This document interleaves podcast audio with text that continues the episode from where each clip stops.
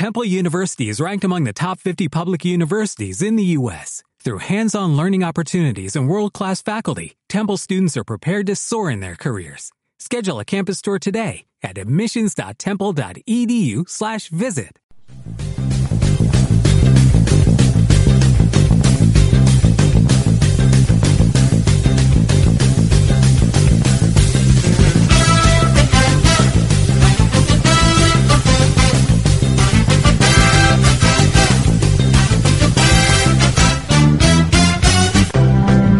Aquí empieza una edición más del Sexto Hombre. Bienvenidos a la edición número 317 del Sexto Hombre. En esta semana donde vamos a hablar ya de lo que ha pasado en la Liga ACB. Acabó la fase regular. Tenemos ya los dos descendidos. Moraván Andorra y Urbas, eh, perdón, y, y San Pablo Burgos son los dos equipos que han descendido, los dos equipos que han perdido la categoría, y de eso vamos a hablar. Hacíamos una porra la semana pasada, si vosotros os acordáis, donde apostábamos por el descenso de quién? Apuntábamos por el descenso Xavi San Martín y un servidor, por el descenso de Moraván Candorra y de Urbás Fuenlabrada, mientras que Fernando Tejerina y David Sánchez eh, lo hacían por Urbas Fuenlabrada y por Casa de Monzaragoza. Bueno, pues Xavier y yo hemos sido los que hemos acertado al 50%, porque han sido, como vuelvo a repetir, Moraván Candorra y Hereda San Pablo Burgos, los que han perdido la categoría, y de eso hablaremos eh, durante el programa de hoy. Haremos un resumen un poco rápido, más o menos, de lo que ha sido la, estas últimas, la jornada 33 y la jornada 34, aunque poco hay que hablar de la 33, que todo lo conocéis, y más de la 34, que es la que se jugaba prácticamente en horario unificado este pasado sábado. De todo eso vamos a hablar, y con quién vamos a hablar, como le digo siempre, con los que más saben de baloncesto, que no soy yo.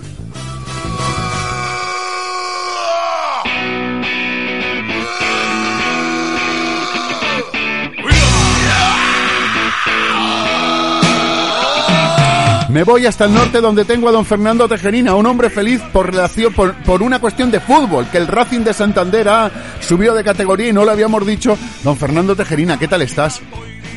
¿Qué tal, Miguel? Eh, compañeros, ¿cómo estáis? Bueno, felicidad por eh, partida doble, ¿no? Por el ascenso del Racing a segunda división y también en baloncesto porque el Club Deportivo Becedo, donde llevo la, pues, bueno, donde soy responsable de comunicación desde hace dos temporadas, pues bueno, ha conseguido mantener la categoría gracias a que pues los tres representantes del grupo A han conseguido el ascenso de categoría de plata, por lo tanto el efecto arrastre que se ha producido significa que pues al estar bien posicionado dentro de los equipos descendidos mantengamos la categoría, así que no hay que esperar renuncias ni nada por el estilo. Vale, yo estaba pendiente, no te había preguntado porque estaba pendiente cuando acabó la, la fase regular de que eso, de todas esas cosas que tenían que pasar y que no íbamos a saber hasta julio cuál es la realidad. Dicho lo cual y visto lo visto, hay que felicitarte, como tú bien dices, porque el Becedo mantiene la categoría.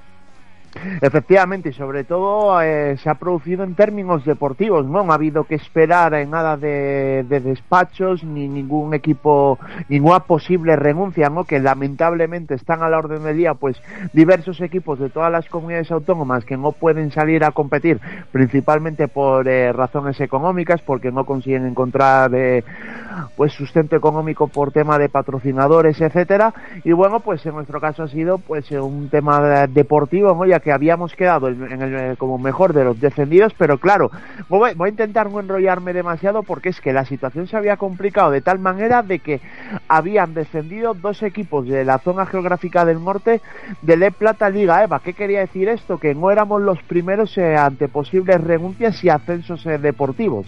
Habían bajado Círculo Gijón de Le Plata y Aquimisa Carvajosa, que es de, también de, Salamanca, también de Le Plata Liga EVA. Por lo tanto, ¿qué Eh, que no solamente bajaban del undécimo al, de, al decimosexto, que lo, es decir, los seis últimos, sino que también afectaba el descenso a los dos décimos de cada subgrupo, es decir, que bajaban hasta siete, por lo tanto nos dejaba eh, tercero en la cola ante posibles reenganches, ¿vale? ¿Qué quería decir esto? Que a nivel deportivo, pues eh, dependíamos, en el, en el caso que compete el Club Deportivo Becedo, que subieran los tres representantes del grupo A, es decir, eh, Club Baloncesto, Tormes, usa la antigua, también me he denominado, el filial del Vasconia y el otro equipo que es el Santurce, el campeón del subgrupo A donde competimos eh, contra ellos. Finalmente se dio el milagro porque jamás en la historia se habían producido tres, tres ascensos eh, que pertenecían al grupo A y de esta manera pues como han ha habido pleno de, de, ascendidos de nuestro grupo pues nos mantenemos deportivamente en la categoría. Ojo, cuidado. responsable de comunicación, ¿verdad, Fernando? Afirmativo. Que quiero al presidente y al entrenador para la semana que viene.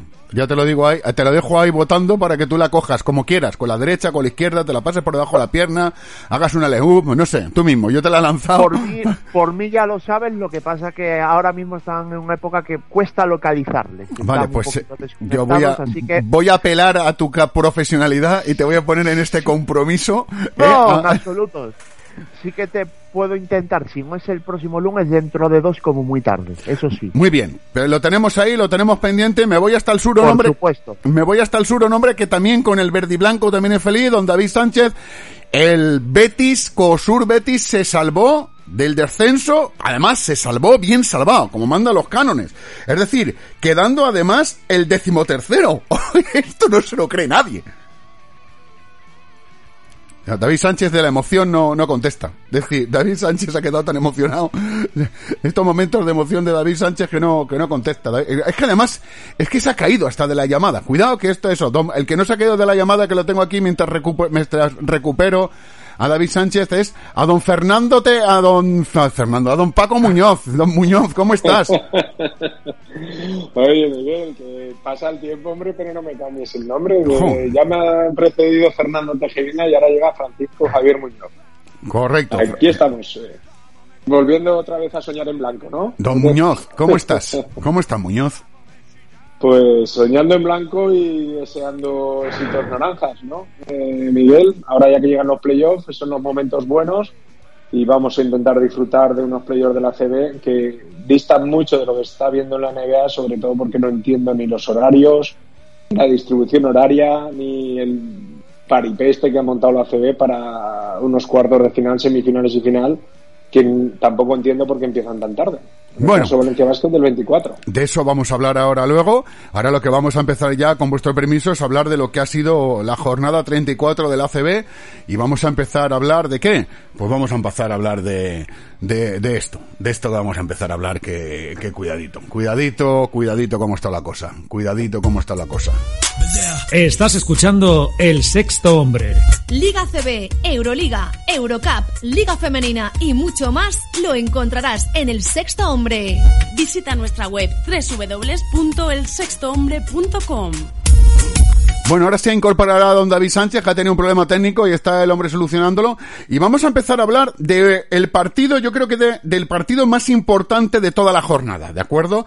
Todos los partidos eran importantes, pero había uno, el Monbus, el, perdón, había uno, el eh, San Pablo Burgos, que recibía ni más ni menos que al Urbás Fuenlabrada. Y conforme se había llegado al final del, a esta jornada, el que ganaba se salvaba.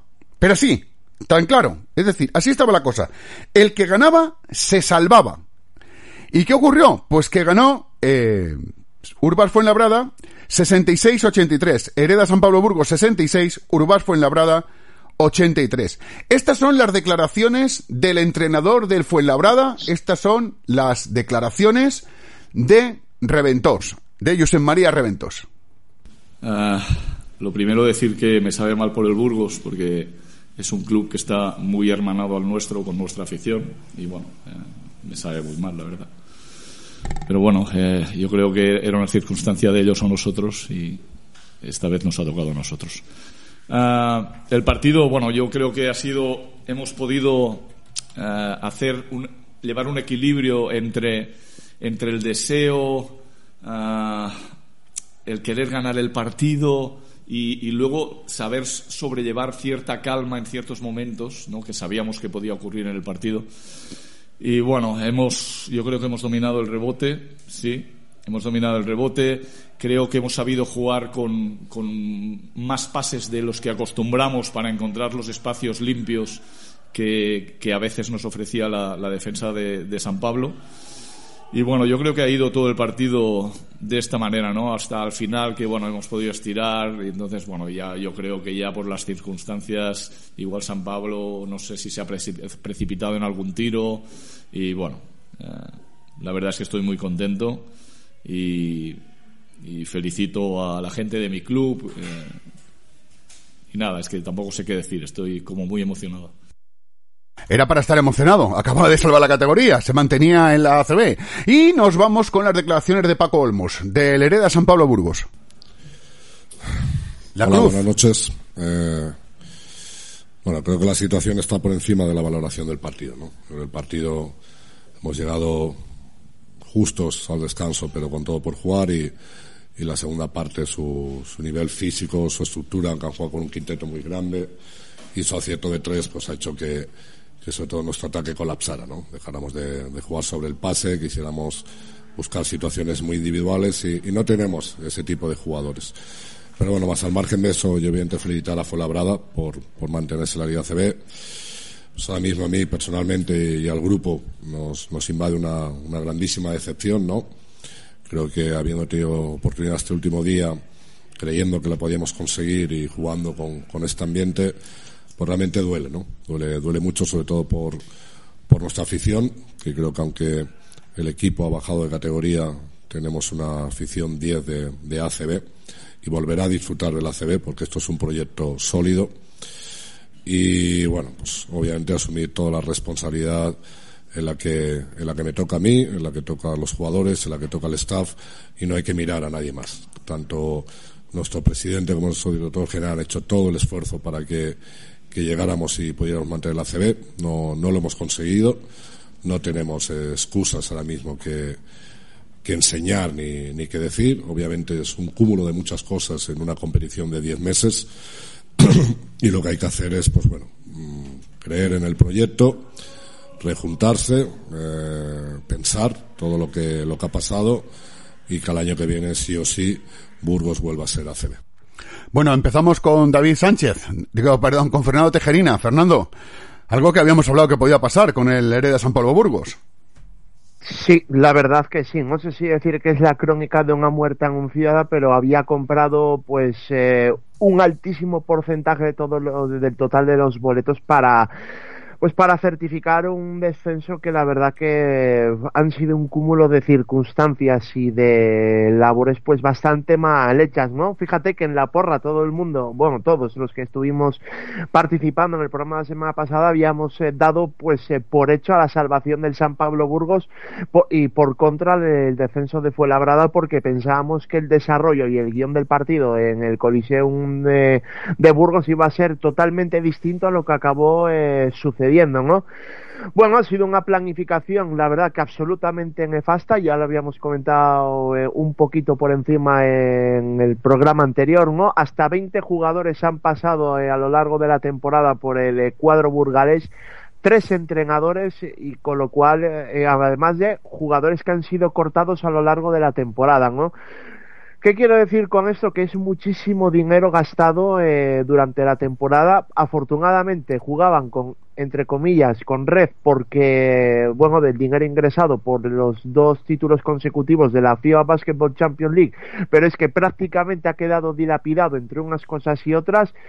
Fíjate, de los eh, siete jugadores que ficharon eh, durante el verano, cuatro han sido cortados allá por noviembre-diciembre otro temporero que ficharon en enero ha sido cortado a las pocas jornadas, hablo de Julian Gamble, más todos los que han llegado, ¿no? Y luego los finiquitos a los entrenadores, tanto a Zantabac como a Salva Maldonado, más que, me, olvidé comentarlo, el pago de, una cláusula de salida a Paco Olmos y el sueldo ¿no? de, esta temporada más de las siguientes.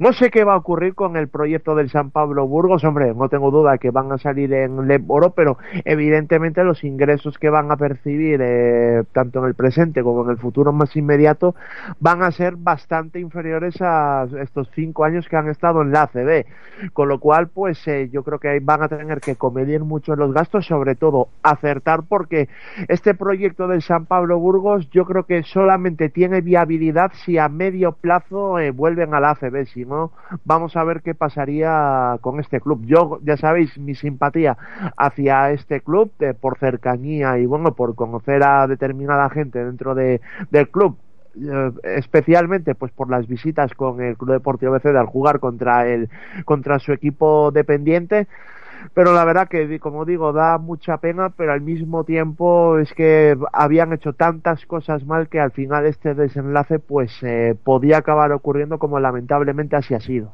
Eh, Muñoz Paco Muñoz cómo ha sufrido el San Pablo Burgos y cómo ha echado de menos al entrenador que se le fue a Peñarroya que vino a Valencia Basket yo creo que eso ha sido un claro ejemplo de, de, de que el entrenador se marcha y el barco pierde el rumbo y se hunde y se hunde y que por muchos jugadores que han intentado llevar como, como flotadores no han podido achicar agua.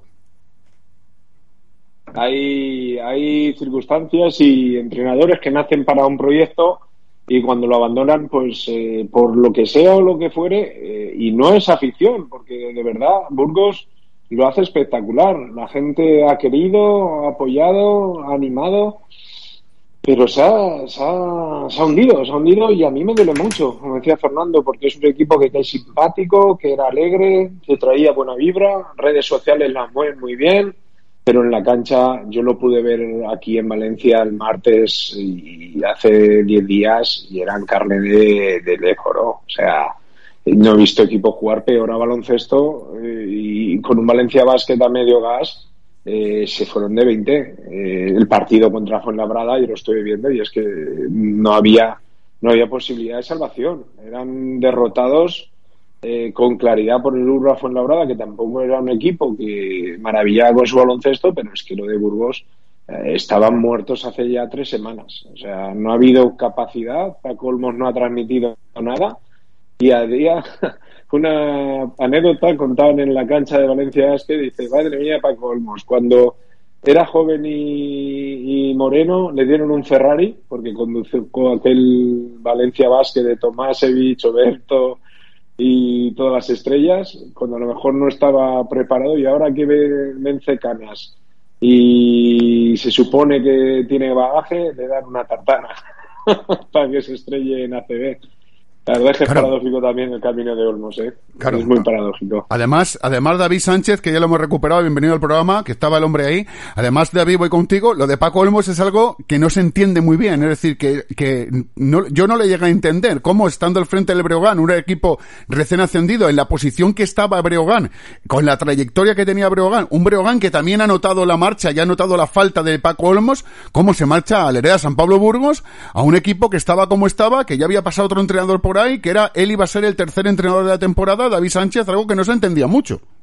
Pues la verdad es que no, y pido disculpas por cierto a la audiencia por haberme hecho antes la espantada, pero es que, digamos, cosas técnicas en casa me han obligado a tener que abandonar el barco durante unos minutillos. Pero en fin, a lo que vamos, evidentemente eh, ni se explica lo de Paco Olmo, ni se explica tampoco lo que ha pasado eh, en este caso en San Pablo Burgos porque evidentemente San Pablo Burgos no era, a pesar de lo que dijo, a pesar de lo que ha dicho Real Muñoz, yo creo que San Pablo Burgos no era precisamente uno de los equipos que tuviera que estar eh, luchando por estar en la parte de abajo, porque ya tenía una trayectoria, tenía una trayectoria en, en, en Europa, donde la habían hecho muy bien, donde habían llegado incluso a conseguir eh, títulos a nivel internacional y por supuesto también el tema este de la Copa Intercontinental que también la han, la han disputado y, han hecho un grandísimo papel.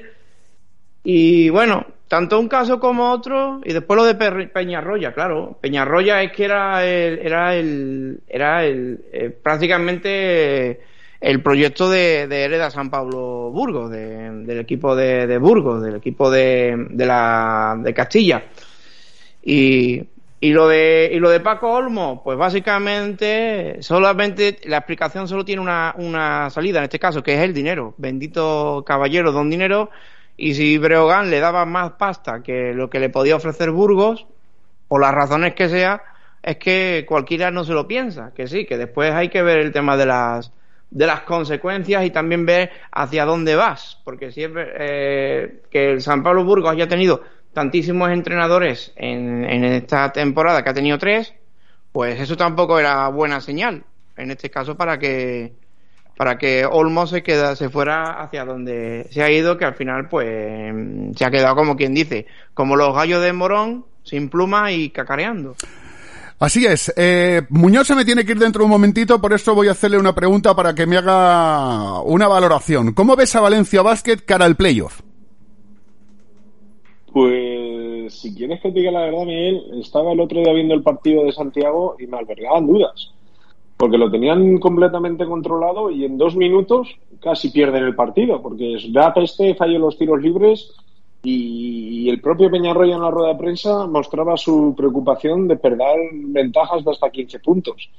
El rival no me inspira confianza, porque creo que Vasconia tiene que hacer algo, no puede quedarse otro año en blanco sin competir, sin pasar de fase. Creo que van a venir a disputar, pero creo un punto por encima a Valencia Basket. Yo creo que el gran, el gran partido va a ser el tercero, el que se juega aquí en la Fonteta, porque creo que esta serie se va a ir a tres y creo que debe pasar Valencia Basket porque tenemos que volver, Miguel, a disfrutar eh, unas eliminatorias contra Real Madrid. Yo creo que Madrid merece un viaje, Madrid merece que volvamos al Wifi después de más de dos años sin visar y creo que estamos predestinados a, por lo menos en este mes de junio, un viajecito al Wifi que nunca viene mal. Em, el Valencia Albergas, yo, hombre, claro que nunca viene mal, pero el Valencia alberga muchas ruinas, muchas ruinas, muchas ruinas, perdón, muchas dudas. no, ruina, no, ruina, no, dudas. Dudas. pero te digo también una cosa, Miguel. Creo que ahora es el momento en el que para, para que ha fichado Peñarroya, eh, lógicamente el varapalo de la, del, del Eurocup, perdiendo en casa esta semifinal frente luego ya al campeón, el equipo de Escariolo, eh, te deja claro que necesitas más fichajes, o por lo menos cuando haces fichajes de más relumbrón y de mayores presupuestos eh, no puedes competir, pero creo que ahora mismo frente a Vasconia, vis a vis plantilla contra plantilla, tampoco veo a los vasconistas con un momento excelente ni de juego ni de situación. El Juventud se lo llevó por delante en su propia casa, aunque ya no sé si fue eh, elegir rival. Porque claro, cuando ves cómo ha quedado el playoff, a lo mejor el Vasconia ha preferido un Valencia Basket que un Lenovo Tenerife. Claro, pero vamos a ver, yo eh. Eh, luego hablaré con Xavi San Martín y haré una valoración más profunda de lo que es el, el partido. Eh, pero claro, es que el Valencia Basket en el tercer cuarto sale empanadísimo y en el primer cuarto tampoco es que haga ninguna maravilla. y, en el cuarto cuarto gozaba de ventaja de 12 y 13 y, casi acaba perdiendo el partido. perdona, es que lo estaba viendo, los que, perdona, disculpa, es que, lo estaba viendo al revés. Le estaba viendo, estaba eh, las estadísticas al revés. Es en el tercer cuarto donde ya empieza a decaer, en, el, en el tercer cuarto sale bien, en el segundo cuarto decae, pero en el último cuarto es cuando se le va de las manos. Esto se le va de las manos. estaba viendo la estadística al revés. Por eso te digo, Miguel, que hay puntualizaciones en el equipo de Peñarroya que yo creo que es ahora, en esta semana que le va a dar la competición para entrenar y preparar, para esto lo ha traído Valencia Basket. Porque yo creo que es un buen motivador, es un entrenador que puede sacar lo mejor de la plantilla y vamos a ver de qué manera, sobre todo en el puesto de base, depender tanto de Van Ronson, eh, puede ser una rema, porque al final no es un jugador joven y es un jugador ya muy castigado por las lesiones, pero se espera a Dimitrijevic, se espera también que el fichaje de, refuerzo pueda ayudar en el perímetro y sobre todo eh, al amparo de, su juego interior que yo creo que puede ser superior a Vasconia. Si Toby, Laverí, Claver, Pradilla y el gran Boyan Dujevic oh. están en partido... Lo, del eh, gran Boyan Dujevic lo has dicho con Ritintín, ¿no? No, lo he ah, dicho con ah, reconocimiento. Ah, vale, No, no, no, que no lo tenía claro, perdón. Porque al final, en Obradoiro, eh, son cuatro puntos suyos, jugando al poste lo que te da la victoria. O sea que esa baza tiene que ser eh, fundamental para sacar talento ofensivo. Luego sí que es verdad que puede sufrir en defensa, pero para eso ya te, es el refuerzo de Claver Y sobre todo tengo que decir una cosa, creo que va a ser la eliminatoria de Xavi López Arostegui. De todas maneras, es que, lo de, lo de, lo de Dublevich, fíjate, que, que, hay que decir, si otros días eh, lo he criticado, hay que decir que en, en, en, Santiago 22 puntos en 24 minutos. Es decir, yo, lo que no sé es este jugador, ¿qué le pasa? ¿De acuerdo? ¿Cómo puede hacer tanto un día y tampoco otros? La lástima, la lástima es que por un día que hace mucho, hay cuatro que no hace nada decir, yo no sé lo que le pasa al jugador. Y, además, curiosamente, siempre hace mucho cuando está fuera de casa. No sé si eso tiene algo que ver. Quizás sean casualidades. Quizá, quizás este sean casualidades. Año en casa también lo ha hecho bien, ha tenido partidos importantes. Lo que pasa es que yo creo, Miguel, que también acusa mucho el juego de, Valencia Basket. Porque Boyan es un jugador de menos transiciones, como puede ser Rivero, como puede ser el propio Laverí, y como en ocasiones puede ser Toby. Y ese ritmo él no le favorece.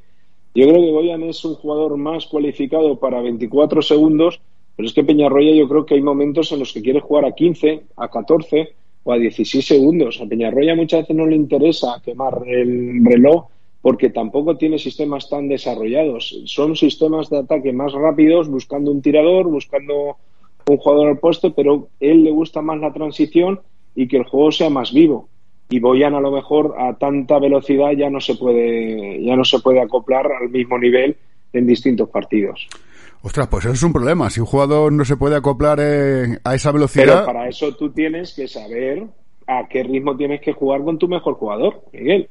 Eh, si Boyan es para jugar a 24 segundos, pues tienes que llevar el partido a jugar para 24 segundos y has de hacer esquemas y llevar el balón al, al poste bajo o si tienes que jugar con Boyan a 16 segundos, sabes que el esquema de Valencia Vasca es muy clásico. Boyan llega de trailer, cuando están ya todos puestos en zona y se tira el triple. Mm. Tiene buena mano y entonces esos esquemas pueden ser más resolutivos. Pero claro, el día que no entran, consume 6, 7, 8 ataques que pueden ser 5 o 6 transiciones en contra donde te pueden abrir una ventaja a ti. Porque claro, ya no vuelves a la misma velocidad porque si el último en llegar es tu pivot, ¿dónde se encuentra el 4, el 3 y el 2? Debajo del aro esperando el rebote. Como salga largo, ya no tienes capacidad defensiva. Es que son detalles que tienes que estudiar mucho cuando cuentas con un jugador así. La semana que viene. Es curioso. La semana que viene hablaremos en profundidad de los playoffs, porque eso han hecho una cosa rara ahí. 24 eh, de mayo, Valencia Basket, Vici Basconia. Eh, en, en, juega en casa, tiene factor cancha Valencia Basket. Le damos victoria en casa, ¿no? De eso hablamos la semana que viene, pero le damos victoria en casa. Muñoz, te doy, y te dejo que marches ya, que yo sé que tú te tenías que ir ahora, estás aquí. Sí, yo solo estoy ya pendiente de la Final Four de la Euroliga, ¿no? Creo que es ahora este fin de semana, o cuando. Este fin de semana creo que es, sí, este, este fin de semana creo que es ya. Tenemos Euroliga a tope power. Y entonces a partir de ahí. Más blanco que nunca, ¿no? después eh, Muñoz, que tú, que tú más blanco que nunca, es decir. Sí, sí, sí, sí, sí. Desde la salida de los equipos rusos y desde el último, yo creo los últimos 20 días, ha recuperado la sensación el equipo de Lasso y, me da esperanzas. claro, yo creo que el mayor favorito aquí son los de Jaskevicius. Si el Barça no consigue la Euroliga, podemos estar hablando de, de cosas malas para la entidad blaugrana. Aunque os digo una cosa, como no la consiga ni el Barça ni el Madrid, vamos a tener, ya qué final de ACB vamos a tener. Ya, ya, ya. bueno, resignaros, resignaros. Está claro, está, claro, está clarísimo. Don Muñoz, placer, amigos. sé feliz. Muchas gracias por este ratito. Venga, un abrazo grande. hasta luego. Bueno, seguimos, vamos a seguir hablando de qué? Pues vamos a seguir hablando del, eh, del otro equipo descendido, del Moraván Candorra.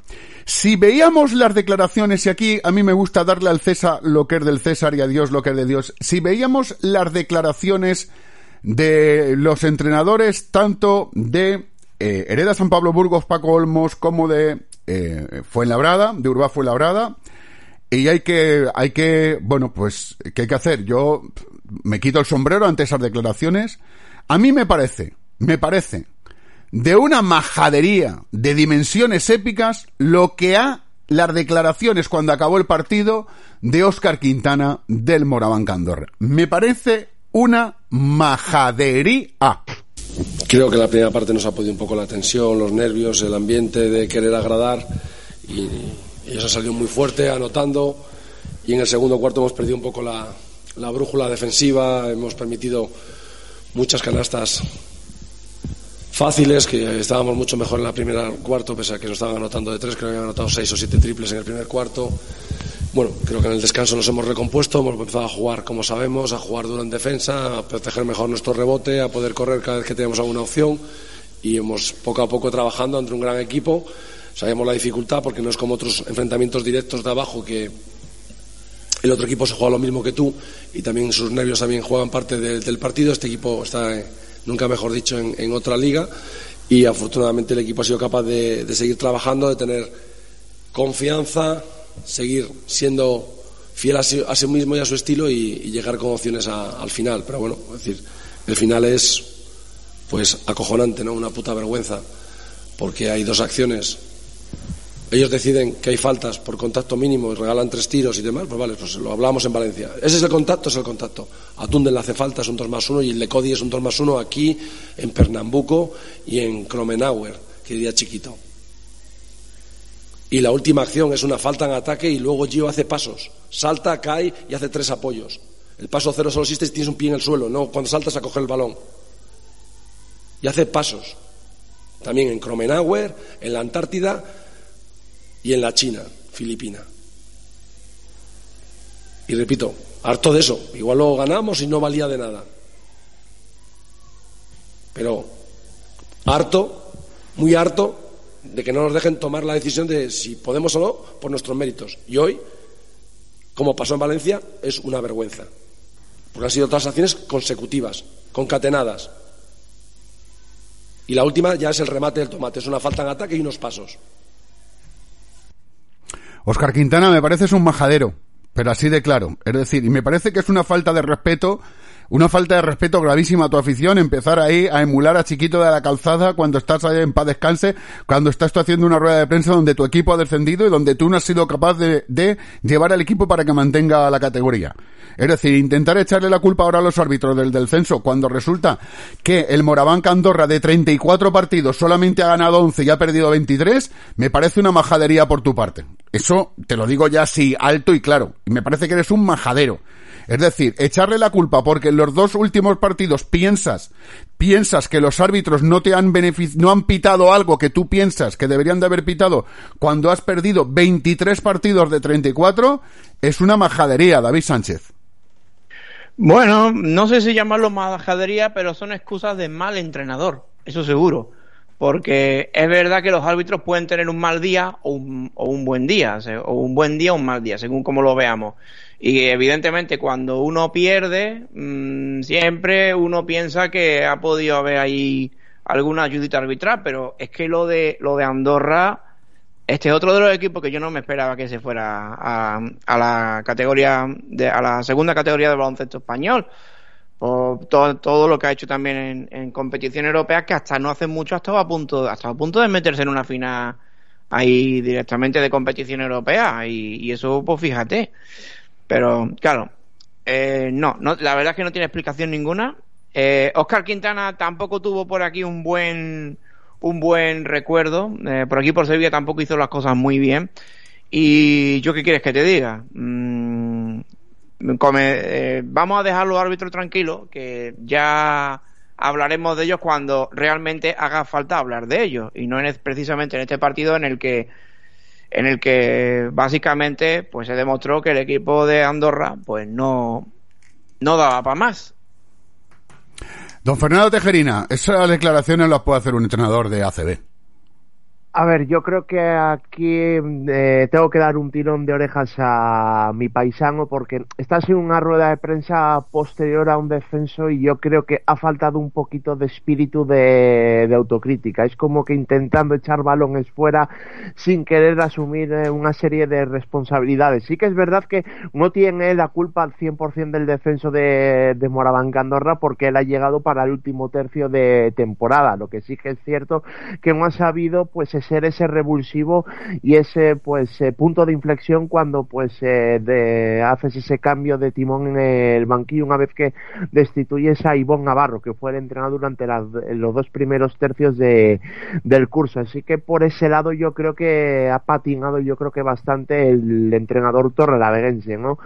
Por lo demás, pues me sorprendió la verdad que Moraván Candorra terminara bajando después de la victoria tan importante que había cosechado en ese duelo directo frente a Casa de Zaragoza, en un partido brillante que se fue hasta las eh, dos prórrogas, donde los dos equipos terminaron extenuados y se pues se decidió por pequeños detalles, pero este pasado sábado yo creo que estuvo en todo momento a merced del rival. Sí que es verdad que en los últimos eh, compases del partido pues eh, llegó a empatar el equipo de Oscar Quintana, pero no llegó a manejar bien eh, los tiempos en esos últimos eh, instantes de, de, partido. Lo que es eh, lo que es el destino y lo que es la vida, pues el equipo que ha acabado certificando su defensa al Ebor ha sido Gios Armadini, ¿no? Con una canasta a escasas dos, tres décimas de, del final de, del partido y es que el jugador georgiano pues es una leyenda, ¿no? Del, del Moraván Candorra, bueno, es uno de los jugadores más importantes de su historia y es que al jugador georgiano eh, fue precisamente quien menos celebró la canasta. Es que estuvo a punto de acabar el partido una vez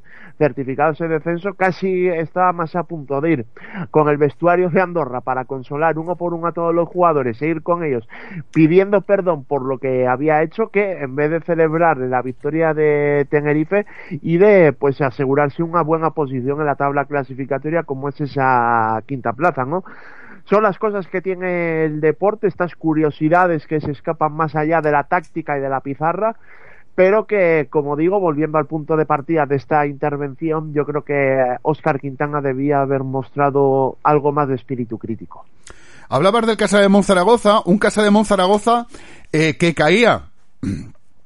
Eh, estaba yo aquí con el Baxi Manresa Barcelona, pero un Casa de Monzaragoza que también eh, perdía perdía su encuentro, no, perdón, ganaba su encuentro eh, contra Lucas Murcia 72-77 y que eso le hacía mantener la esperanza, pero estar muy pendiente de este resultado, del resultado del Moraván Candorra, porque si Moraván Candorra hubiese ganado su partido, aunque hubiese ganado Casa de Monzaragoza, hubiese bajado de categoría por el basquetaveras, porque el Casa de el, el, el Moraván Candorra le había ganado, como tú me bien dices Fernando, al Casa de Monzaragoza, al, joder, cómo estoy despesito hoy, cómo estoy despesito hoy, para ser el último programa de la liga regular, que eh, Moraván Candorra le había ganado a Casa de Monzaragoza, por lo cual si Moraván Candorra hubiese ganado este partido, eh, se hubiese salvado y hubiese caído eh, Casa de Monzaragoza aún habiendo ganado.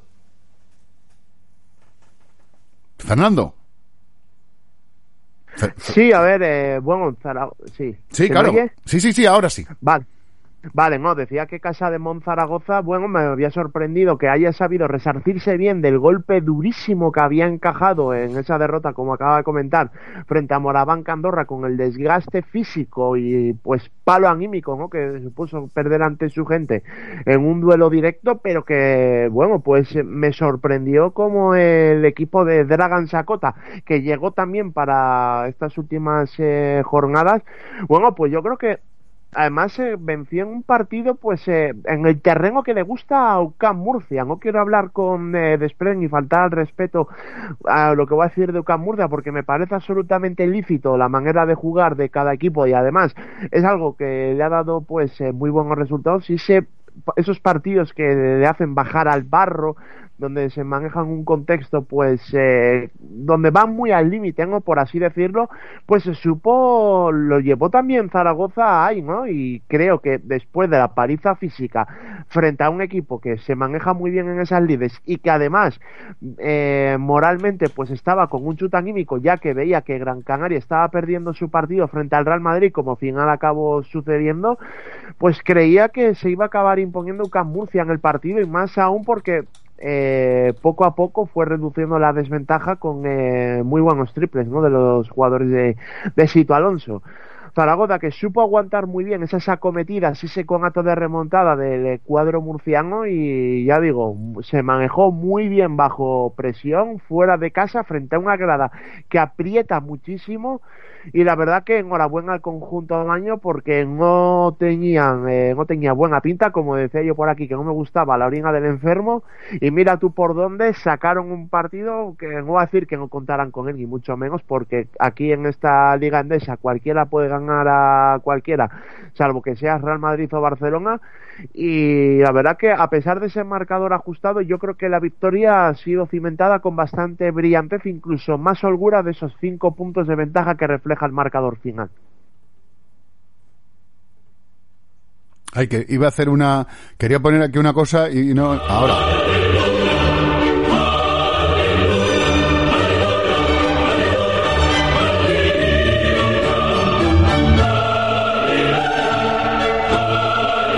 Tengo que poner la aleluya para hablar con David.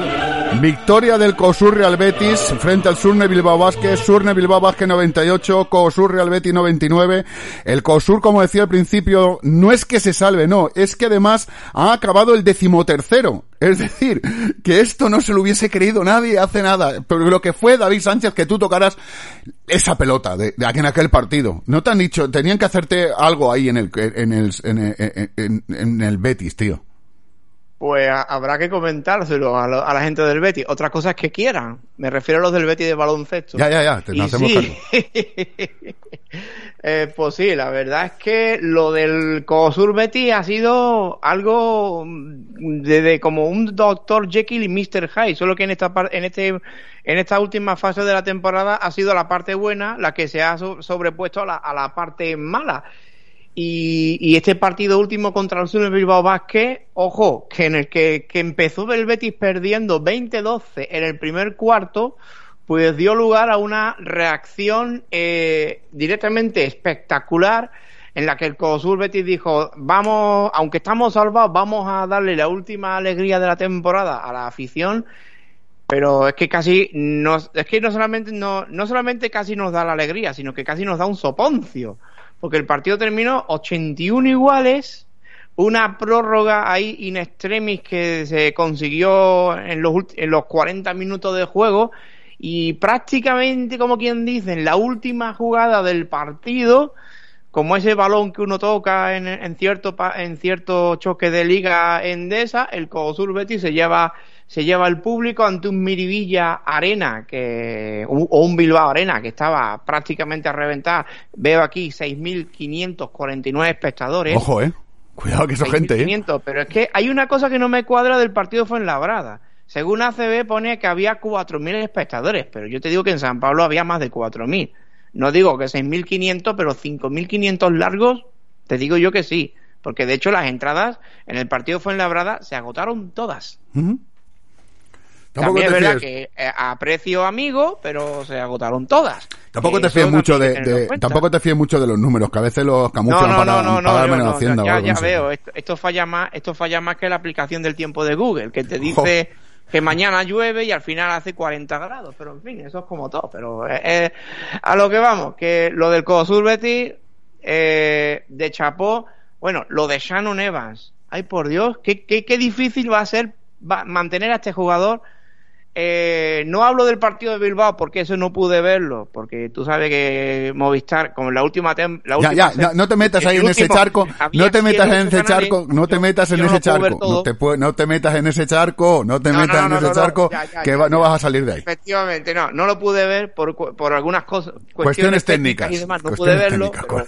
Vamos a dejarlo ahí. Sí, eh, que, que el partido estuvo espectacular que la temporada de Cosur Betis, para lo que hace mes y medio se veía en el horizonte, prácticamente esto se puede considerar casi como una Copa del Rey. Además es que no, lo que hay que decir, lo que hay que decir es que eh, sí que acierta, acierta, perdón, Cosur Betis cuando ficha a Luis Casimiro. Yo creo que ahí sí que sí, sí que acierta. Sí, sí, al entrenador le cuesta coger la al equipo le cuesta coger la dinámica del entrenador, pero hay una mejora sustancial, es decir, hay una mejora. Aparte de que tú tocaras la pelota, que eso es incuestionable, ¿no? Pero aparte de eso, eh, la verdaderamente eh, como seg como segundo factor es lo de Luis Casimiro, que efectivamente es llegar el entrenador y el entrenador empezar a trabajar y ahí se ve una mejora y eso es real. Además, es que se vio desde el primer partido, aunque empezara el Betis un poco así, todavía con fallos y con defectos de, del anterior entrenador. Pero la mejora fue prácticamente instantánea. Fue prácticamente instantánea y en los últimos, y en el último rush, en el rush final de la, de la Liga Andesa es que ha sido espectacular. Porque es que le gana, le ganas a, a Sune Bilbao Vázquez, que si hubiese ganado el partido, se hubiese metido en, en playoff le ganas a Gran Canaria, que al que obligas prácticamente a tener que jugártela eh, a cara a cruz en la última, en la última jornada. Eh, y, y, no sé a quién más le ha ganado, pero es que ha sido, ha sido espectacular lo, de, lo del equipo. Ahora viene, ahora viene la parte, esta es la parte alegre, ahora viene la parte en la que el Betis, espero que dé un paso al frente se deje de historias raras y de historias de la leche y de historias raras de que no hay dinero, no hay dinero, si hay dinero. Lo que pasa es que hay que saber invertirlo cuando hay que invertirlo para no tener que andar gastándose el doble del presupuesto para fichaje, para hacer prácticamente un equipo nuevo a mitad de temporada.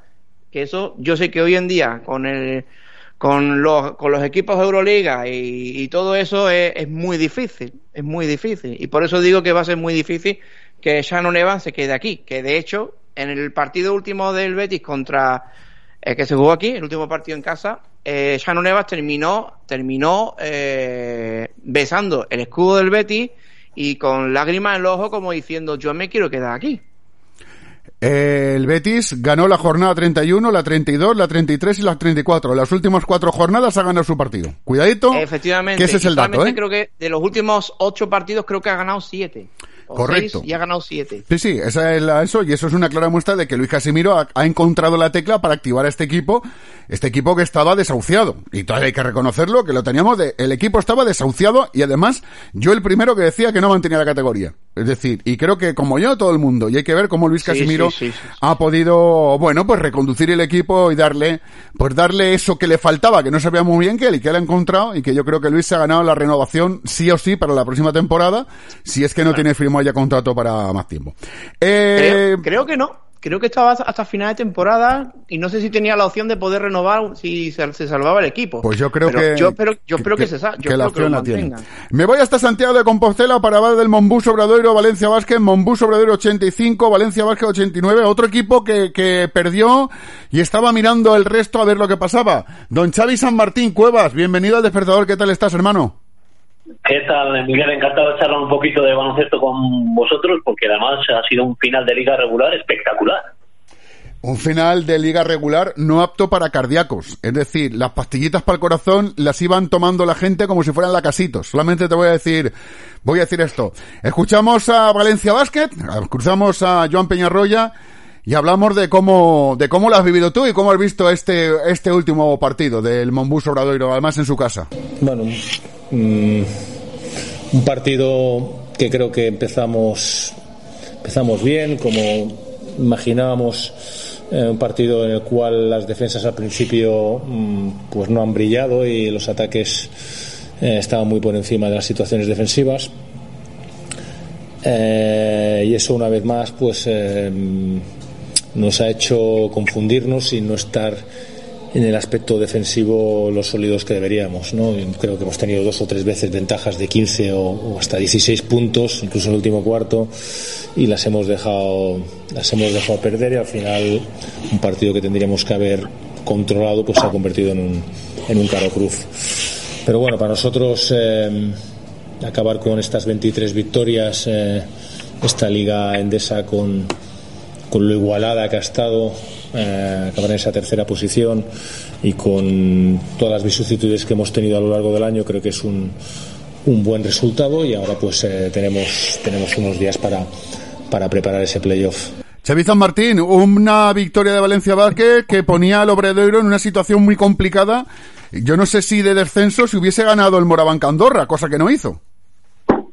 Sí, bueno, la verdad es que el equipo que Andrea Moncho Fernández está muy acostumbrado a, andar en estas situaciones, ¿no? Entonces, desde hace algunas eh, semanas es cierto que se miraba lo que hacían otros, pero el equipo tenía muy claro hace ya cosa de cinco o seis jornadas que si nos fijamos en la historia del Obrador y la CB los últimos 11 años, donde por cierto ha contado siempre con el mismo trío de entrenadores, lo que creo que es algo inaudito en la élite del deporte, como son Gonzalo Rodríguez, Víctor Pérez y Moncho Fernández, que eran tres chicos amigos de Santiago, que se hicieron mayores, iniciaron sus carreras, se dedicaron al baloncesto, salieron de Galicia, entrenaron en distintos puntos y se volvieron a juntar en su ciudad, en el Obradoiro, cuando el Obradoiro, después de volver a la CB, descendió al Aleporo, es un caso que me parece espectacular. La media de victorias que ha logrado el equipo para mantenerse siempre han sido 13. En algún caso han bastado con 12.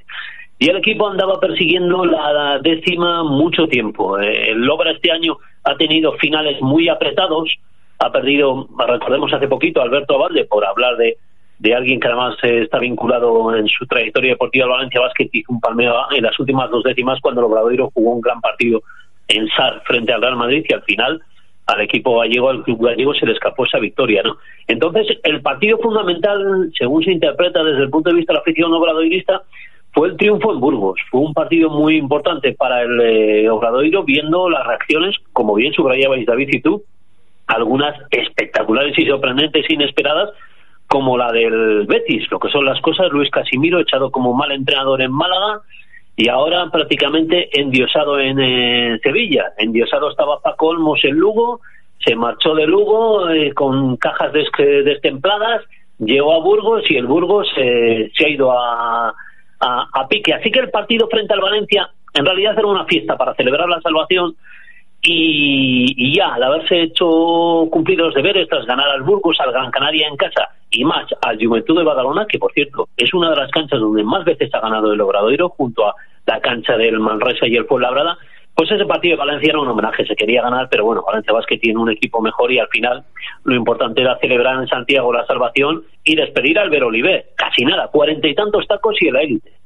www.elcorreogallego.es. Creo que quiero que entréis, vais a la sección de deportes que Xavi ha escrito hoy eh, un artículo que se llama Increíble, tres entrenadores que cumplen 11 años juntos en la élite y en su ciudad natal. ¿eh? Os recomiendo que lo leáis para que sepáis un poco de la historia, de la historia del obra y de la historia del baloncesto español. Oye, eh, te voy a hacer una pregunta, escúchame, que yo con la maldad que me caracteriza Xavi, en tu artículo la fotografía que haya coincidido el aro de la canasta sobre la cabeza de Moncho, así como si fuera la corona de un santo, ¿tiene algo que ver? ¿Ha sido pura, pura coincidencia? Bueno, es una foto que yo creo que la hicieron un poquito así los propios del club, hicieron ese, ese fotomontaje. Después de de los tres técnicos, el primero en fichar por el club fue el mayor de ellos, que es eh, Moncho, Moncho Fernández, ¿no? Y, y, sí que me parece una historia. Yo cuando he tenido oportunidad de cruzarme con los compañeros de, Movistar, José Ajero y demás, siempre se he dicho está muy bien hacer reportajes de, Madrid y el Barcelona y tal, está muy bien, yo entiendo que tienen más tirón, pero a veces creo que desaprovecháis historias muy buenas que hay en el baloncesto en clubes que no son grandes, ¿no? Y en algunas veces, en algunas ocasiones le he puesto este ejemplo, digo, búscame tres entrenadores de la élite de cualquier deporte en el mundo que sumen tanto tiempo eh, jugando en la élite donde cuando eran niños jugaban en minibásquet a, a 500 metros. Búscame una historia así y por eso me parece que, que creo que de vez en cuando tenemos que poner un poco también en valor nuestras cosas, igual que hemos mejorado en los homenajes, pues yo qué sé, estamos recordando ahora, yo cito a Albert Oliver, pero bueno, en los últimos años ha habido más retiradas de camisetas, más reconocimiento a jugadores y entrenadores. Yo creo que en eso los norteamericanos siempre queremos copiar cosas de ellos, pero ahí no sé por qué no acabamos de, tomar ejemplo un poco de, de, ellos. Uno va a Estados Unidos, yo no he visto ningún partido de la NBA, pero me han contado compañeros periodistas y amigos que tú puedes ir a, un, a, un, a una sala de Estados Unidos, de un pabellón universitario, y que la sala de prensa se llame como el locutor o la speaker, que incluso creo que hay una mujer que tiene su propio nombre, y la sala de prensa pues a lo mejor se llama Johnny Smith, porque había un señor o una señora, Mary Hudson, que, que, durante años hizo un trabajo a favor de ese equipo universitario, de la NBA, ¿no? Y aquí como nos cuesta un poco todo, todo, todo, eso. Por eso a veces te duele y dices, cago en sos, dices, pues mira, la historia del Obrador se conoce mucho aquí, pero bueno, por fortuna en Internet hoy los links viajan mucho y en algunas ocasiones en el periódico comprobamos como una noticia, estoy acordándome de, a veces de, personas que no están ligadas a Galicia, yo que sé, el reportaje que dedicamos a Ramón Rivas, jugador en su día de, baloncesto del Barcelona, del Vasconia, internacional y olímpico con Puerto Rico, empezó a viajar por redes por Puerto Rico y en el periódico no daban crédito, porque claro, escribes un reportaje de un jugador puertorriqueño que lleva años retirados y de repente es lo más visto del día. Y aquí es un poco lo que creo que yo soy el primero que a veces olvida esas cosas, porque en ocasiones te viene un aficionado y te dice, oye, acordaos que el Obradoiro logró un hito en el 2005 con, con tales técnicos. Y dices, ostras, pues me había olvidado. Y de vez en cuando tenemos que sacar pecho, ¿no? Yo sé que tú también de vez en cuando, en, lo tocante a la actualidad del Valencia, reivindicas cosas, igual que criticas a Dubi y también otras, pues, pues eh, de vez en cuando hacemos pecho. Como debe de ser, como no puede ser de otra manera. Eh, no te vayas, Xavi, porque voy a hablar. Gran Canaria 83, Real Madrid 91, partido sin trascendencia. Río Breogán 93, Unicaja 84. El Unicaja que no se juega nada, iba perdiendo de 30, al final maquilló un poco el partido. Y, Xavi, Vici Basconi 81, Juventud de Baladona 89, acaba la temporada, acaba el Basconia con derrota y tiene por delante al Valencia Basket. Y ahí te pregunto yo, ¿cómo ves al Basconia para estos playoffs? La verdad es que me parece una eliminatoria fantástica. Tengo la sensación, o sea, si, si me tuviera que, que, mojar, tengo la sensación de que creo que Vasconia, si gana, sería una sorpresa, porque yo creo que tiene algo mejor plantilla Valencia Vázquez, pero tengo la sensación de que están cogiendo una ola, es decir, el palo para Vasconia de no meterte en la siguiente en la, en la Euroliga ha sido grande. El palo de quedarte fuera de la Copa del Rey ha sido tremendo para un para una ciudad, ya sabemos cómo es Vitoria, es decir, acaba de ascender el equipo de fútbol, pero aunque tenga Vitoria el equipo en primera, tú vas por los bares, te fijas en las paredes, escuchas las conversaciones y Vitoria, una ciudad con 300.000 personas pensadas, apenas se habla del Alavés, se habla de Vasconia, se habla de Querejeta, se habla del próximo partido. Hay un conocimiento de básquet brutal. Y me parece una eliminatoria muy bonita y tengo la sensación de que Vasconia tiene la obligación de hacer algo y ese algo podría, entre comillas, justificar la temporada si gana al, eh, al Valencia Basket. ¿Tú piensas que solamente con ganar el Valencia Basket, con pasar, sería suficiente? Tal y como están las cosas, todo el mundo interpreta que ha sido una temporada de borrón y, cuenta nueva. Eso es evidente. Las cosas no han ido como se esperaban. Llegó ese nuevo técnico a mitad de temporada.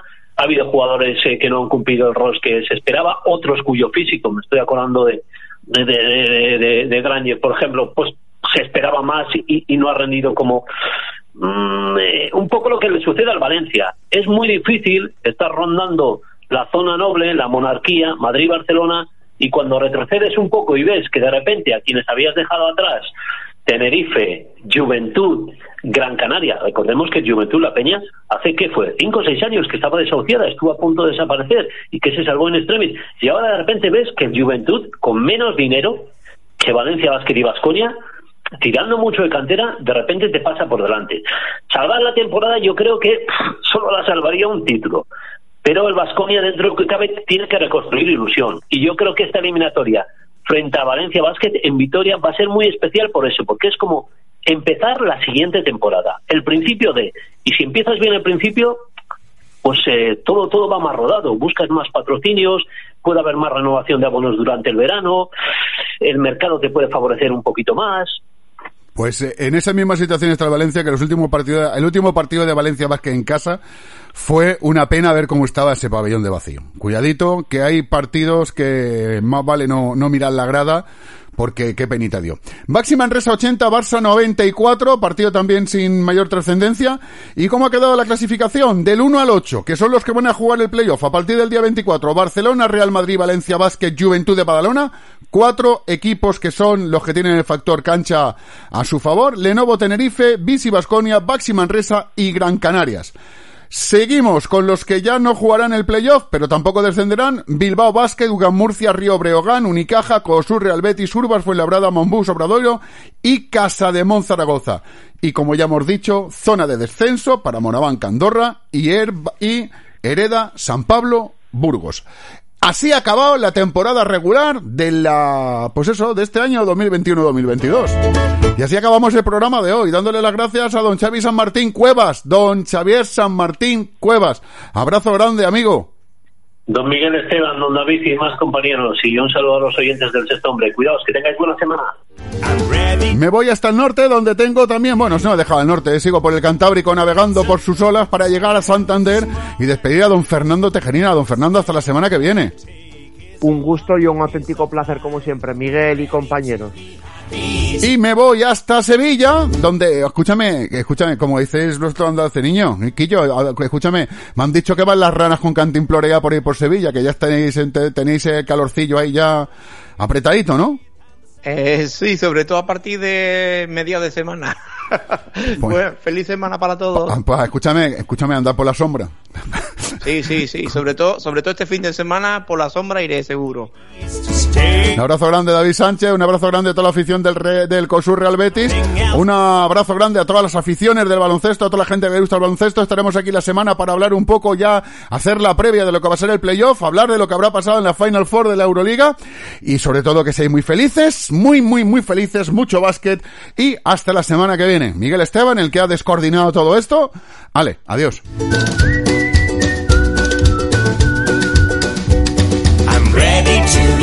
happy today. This is the perfect time.